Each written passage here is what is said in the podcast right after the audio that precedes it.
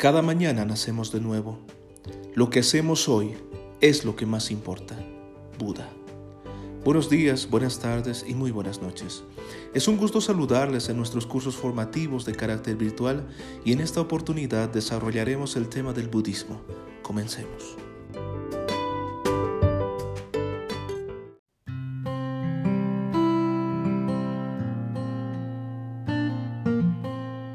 Y entonces, ¿Cómo entendemos el budismo?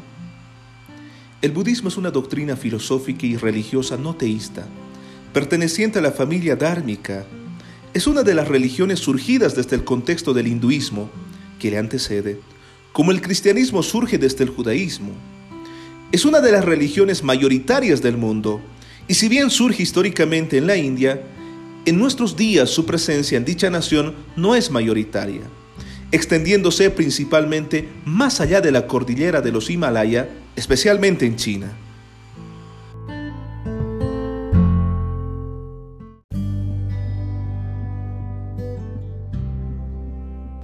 El príncipe que decidió vivir como un mendigo.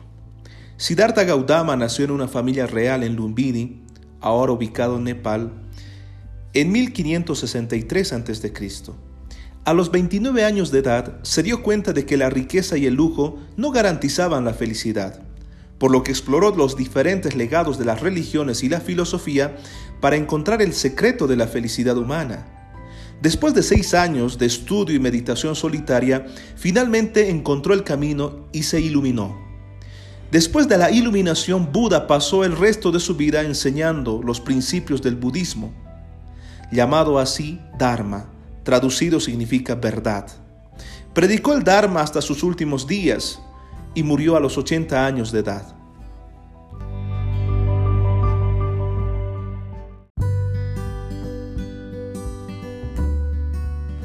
Buda enseñó muchas cosas para los que le conocieron y pasaron su legado. Pero los conceptos básicos en el budismo pueden resumirse en cuatro nobles verdades y el noble sendero óctuple. La primera verdad es que la vida es sufrimiento. Es decir, que la vida incluye etapas de dolor, envejecimiento, enfermedades y para terminar con la muerte. La segunda verdad es que el origen del sufrimiento es el deseo. Este deseo se manifiesta en una sed, sed de existencia y sed de placer. La tercera verdad es que la cesación del sufrimiento es el desapego, la renuncia a este deseo.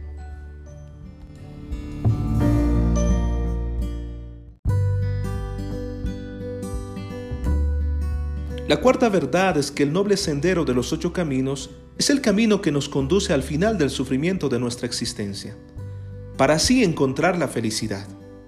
El noble sendero se resume a ser completamente moral a través de lo que decimos y lo que hacemos, centrando la mente en ser plenamente consciente de nuestros pensamientos y acciones, y desarrollando sabiduría al entender las cuatro nobles verdades, y así poder ampliar la compasión para otros sin recibir nada a cambio. Fue un gusto compartir con ustedes el presente tema. Conmigo será hasta otra oportunidad si así Dios lo permite.